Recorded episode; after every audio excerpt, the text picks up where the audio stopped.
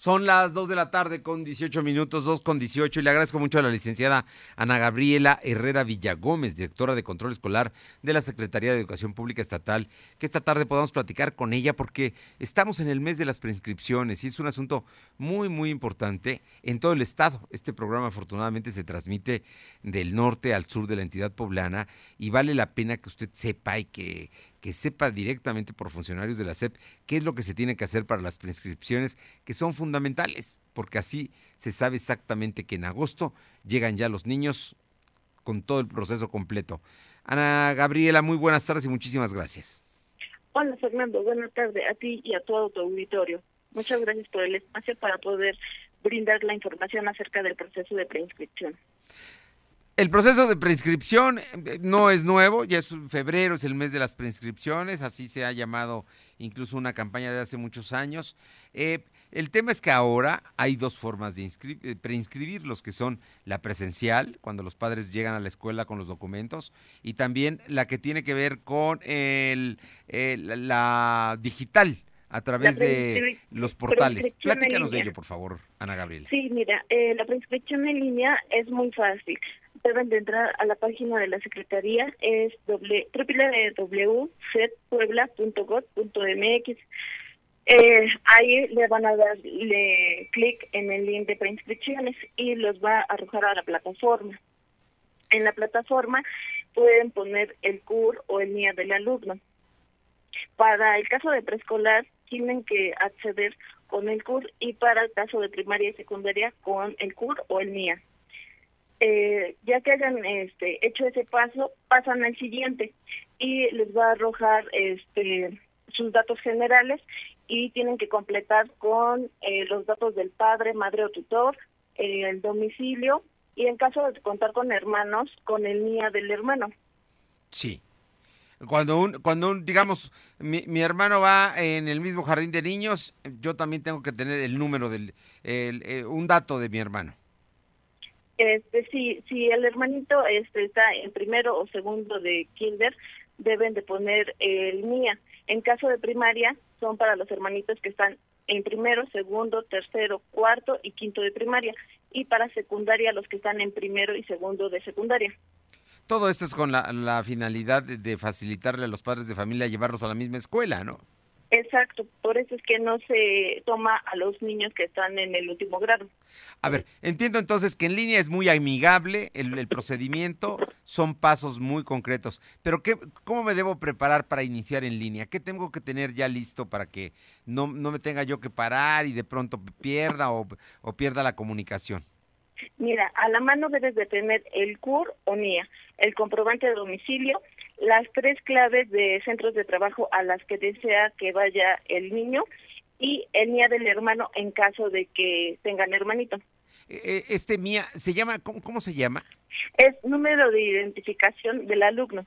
NIA es número de identificación. Todos los niños tienen un número de identificación. Este, los que están en primaria. Los que ya están inscritos. Exactamente. Ellos tienen un número de identificación y ese número de identificación, si tengo hermanitos en el mismo colegio al que voy a mandar a mi hijo ahora, al que voy a preinscribir, tengo que tener ese número para poder continuar. Porque si no se llenan algunos espacios, simple y sencillamente no pasa, no procede.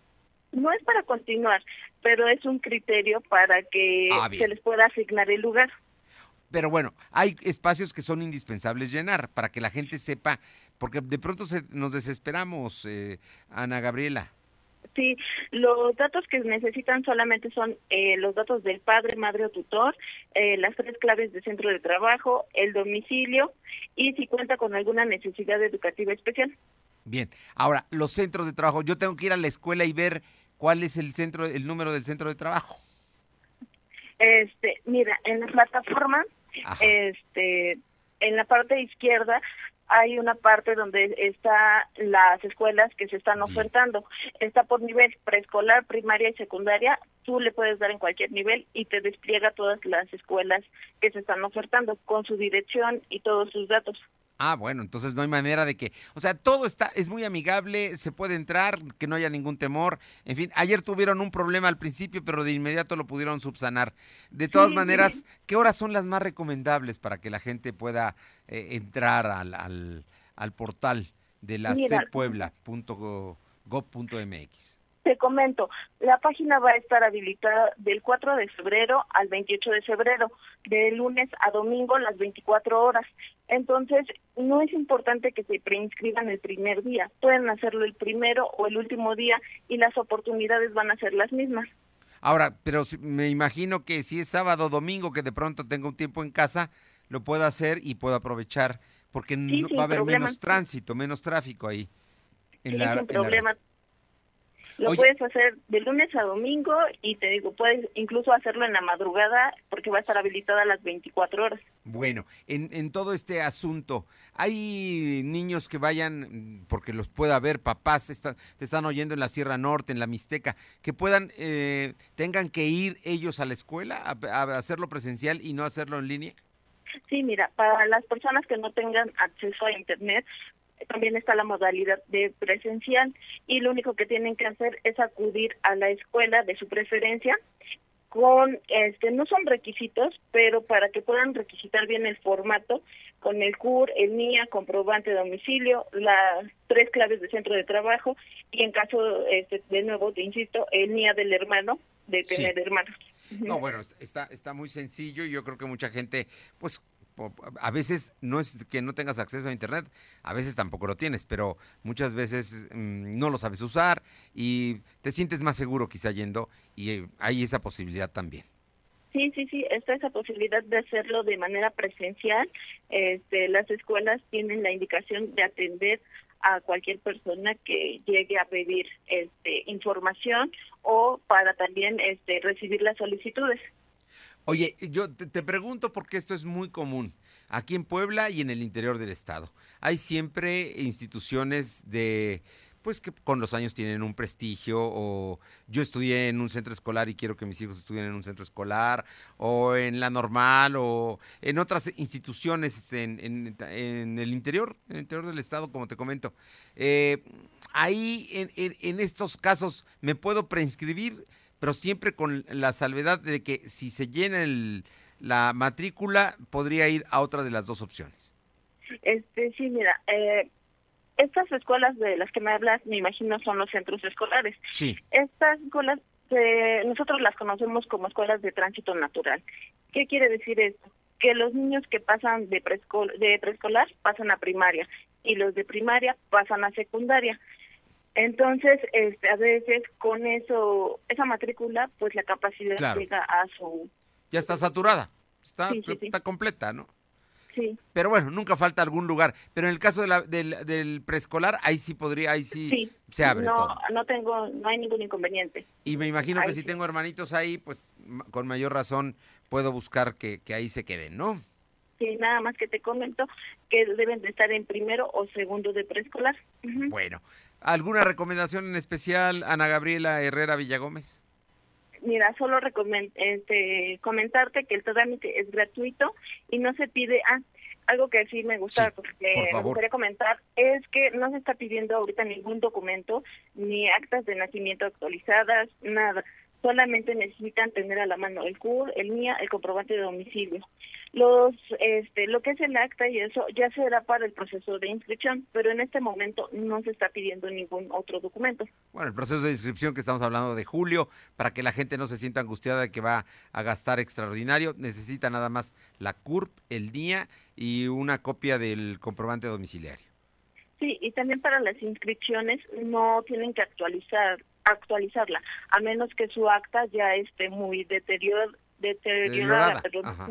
Pero, bueno, finalmente ah, todos traemos, tenemos un acta de nacimiento y en este caso eh, procede siempre y cuando esté eh, en buenas condiciones, en buenas condiciones ¿no?